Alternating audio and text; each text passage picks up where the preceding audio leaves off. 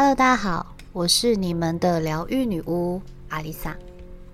在以前我们聊过几个单集里，我们常常会提到潜意识，我们也说过它占了我们思考模式中的九成。潜意识到底对我们有什么影响？在了解吸引力法则之后，你不能不知道自己的潜意识正是影响你的吸引力法则能不能运作的主要原因。为什么别人的吸引力法则能帮助他们实现愿望，而你的吸引力法则却总是凭空想象？在第九十七集，我们有稍微提到吸引力法则与潜意识的关系。今天我想要跟大家分享一本书，作者是约瑟夫·墨菲，书名为《潜富》，潜意识的潜，富有的富。它是针对于想要致富的你，应该要创造出来，而且根深蒂固于内心的潜意识，也是我之前跟大家分享过的理念。但是这本书之中的内容更细节，今天我们就来聊聊，一直无法创造财富究竟是哪里卡关了。在这里，我想要先问你几个问题：第一，对于钱，对于财富。你保持着什么样的态度呢？钱当然是越多越好，对吧？谁不爱钱？谁不想过着财富自由的人生？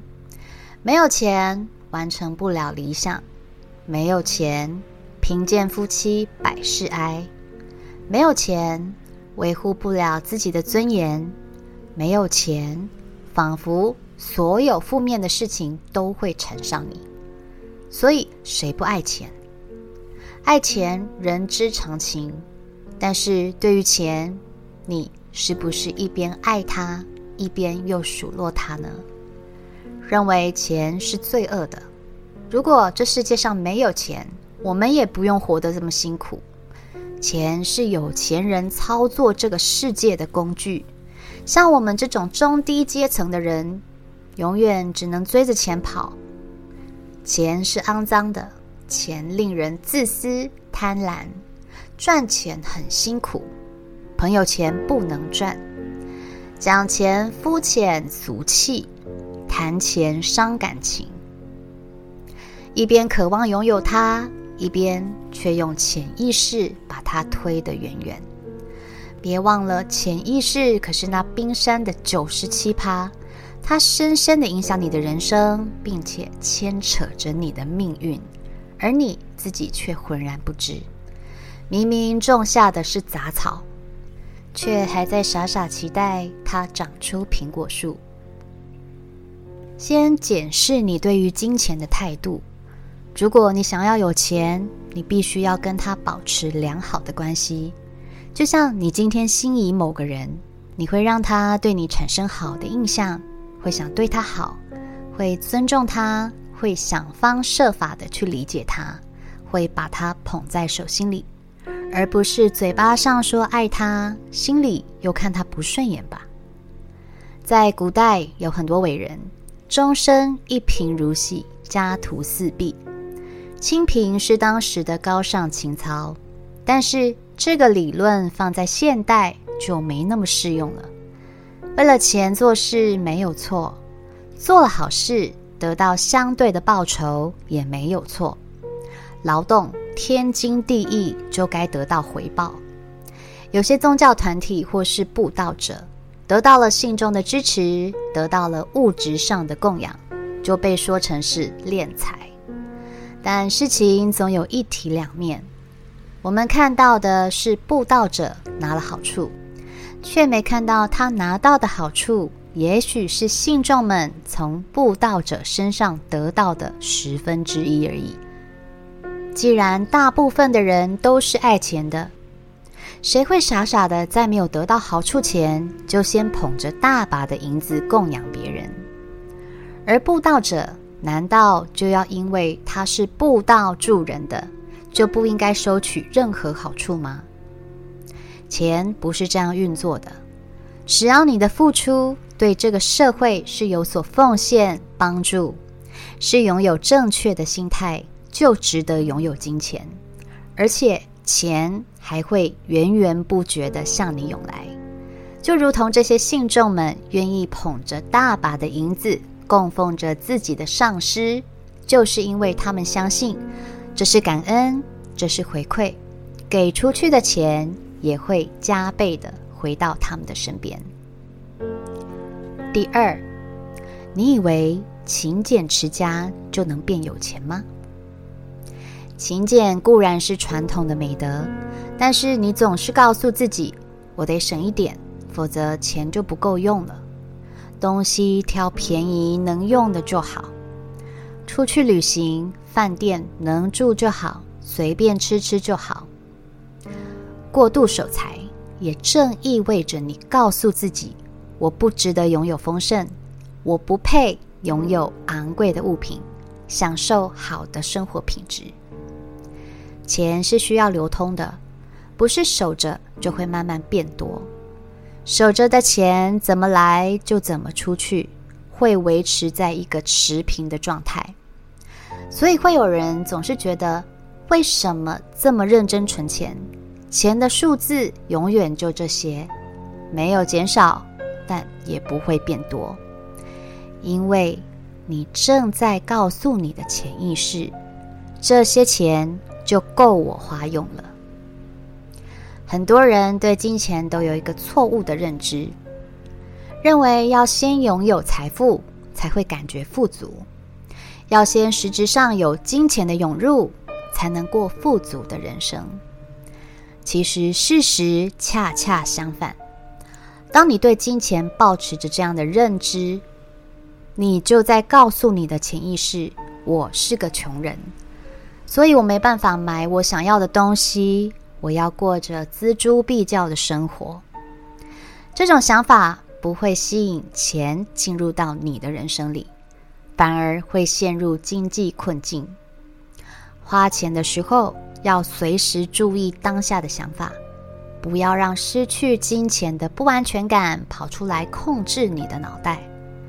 你当下的想法会决定这笔花出去的钱是带着喜悦还是匮乏，而喜悦是财富的入口。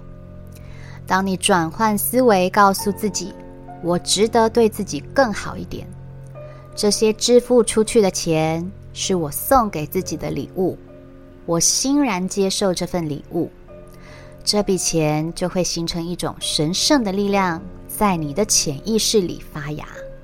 而这个就是丰盛的种子。你也许真的手头不宽裕，但请不要让你的大脑认为自己是个穷人，而用穷人的想法过穷人的生活。使用钱的每一刻，好好觉察当下。使用丰盛的思维不会花你一分钱，但是真的会为你吸引丰盛。第三，你时常都有缴不出、买不起、负担不了的念头吗？也许此刻的你真的还没有足够的能力买你想要的东西，一次支付所有的负债，也不要轻易说出“我好穷，我买不起，我负担不了，我经济压力好大”这种话，甚至是想法。因为潜意识会把你的话当真，阻挡所有的好事。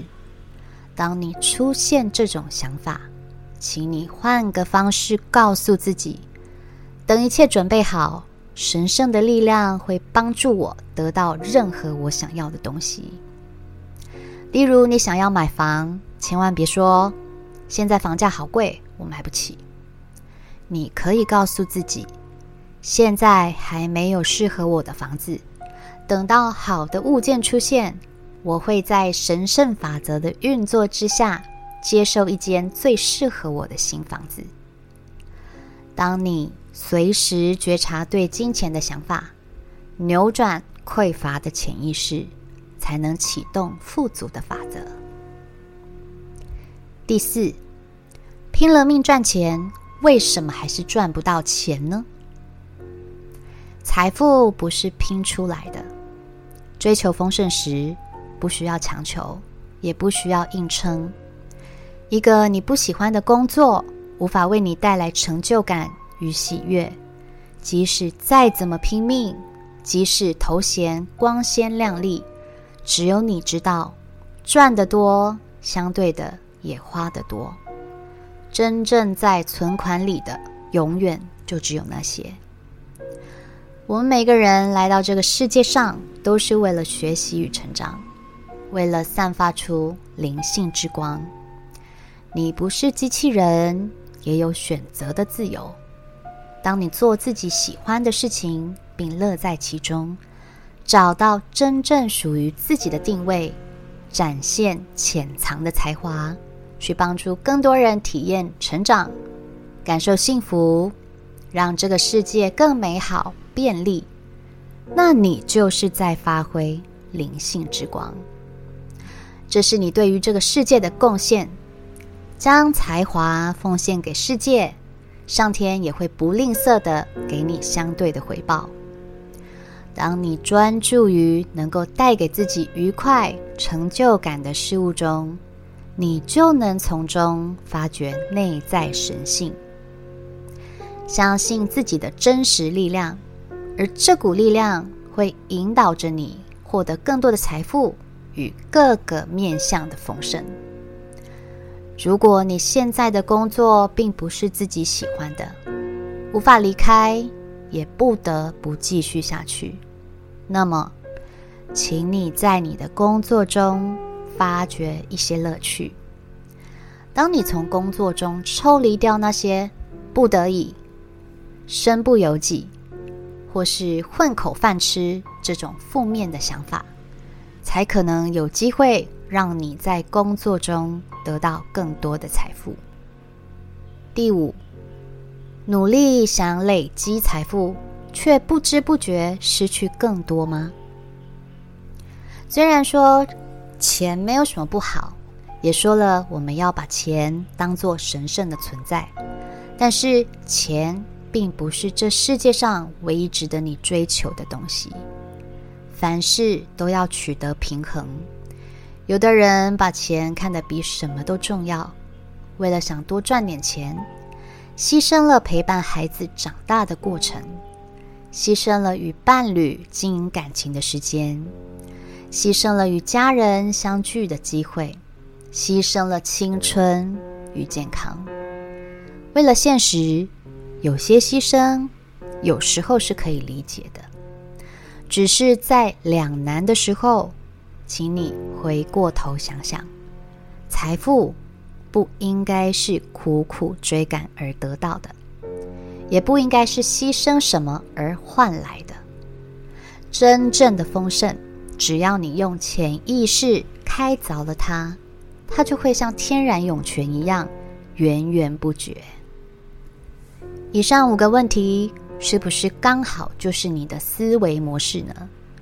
如果是，那么丰盛真的很难接近你啊，因为你时不时的喂养匮乏的念头到这个占了百分之九十七的潜意识里，根深蒂固的给自己设定了穷人的角色，并且完美诠释它。女巫以前也是把钱看得比什么都重，看得重就是因为怕贫穷，怕多花一分钱就少一分存款，每天规定自己只能花两百，还会做好整个月的财务控管，今天多花五十，明天就得少花五十，否则就会存不到自己的目标。是说都已经这么省了。为什么还是存不到钱，还是穷？做好财务控管，不乱花钱，不是理财的美德吗？但是算得越精明，却发现自己花钱变得更绑手绑脚。除了薪水永远就只有这么少之外，最要命的就是贫穷意识。这个贫穷意识决定你是真富还是真穷。在我了解“贫穷意识”这个词之后，每次在花钱的时候，在获得金钱的时候，我都会特别注意自己脑袋里闪过的想法。这样的觉察变得越来越频繁。从一开始控制自己不去想，怎么只剩这些钱？怎么这个月薪水这么少？怎么这么贵？到现在花钱的时候，除了感谢的心情，我都会告诉自己，我值得拥有。我所花的每一分钱都有神圣的意义。我很乐意促进经济成长。我花钱不再斤斤计较，但也没有因为这样变得穷。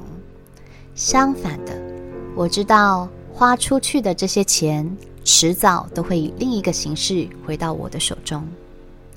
而在获得金钱的时候，我不再起不满足的念头。不满足是因为比较，跟别人比，跟上个月比，跟去年比，获得金钱没有喜悦的感觉。相反的，只要比输了，就会产生失落感。这个失落感仿佛在告诉金钱：“，你没有让我很满意，但是我也勉强收下了。”就好像是一个来你家做客的朋友。手上只带了小小的拜访礼，你就嫌他寒酸，但又不好意思赶他走一样。你看看这个朋友，下次还要不要来你家做客？那么要如何重新设定对于金钱的潜意识呢？只要扭转看待金钱的旧有模式，成为有钱人不是那么遥不可及。你会了解到丰盛。就藏在生命之中，本当属于每一个人。女巫是过来人，也因为改变了对于金钱的迷思，才能做我喜欢的事，过自己想要的人生，还能一边让丰盛源源不绝的进入到生命中。别忘了收听下一集，相信听完这两集，对于丰盛你会有新的看法哦。我是阿丽萨，我是你们的疗愈女巫，我在九又四分之三月台等你。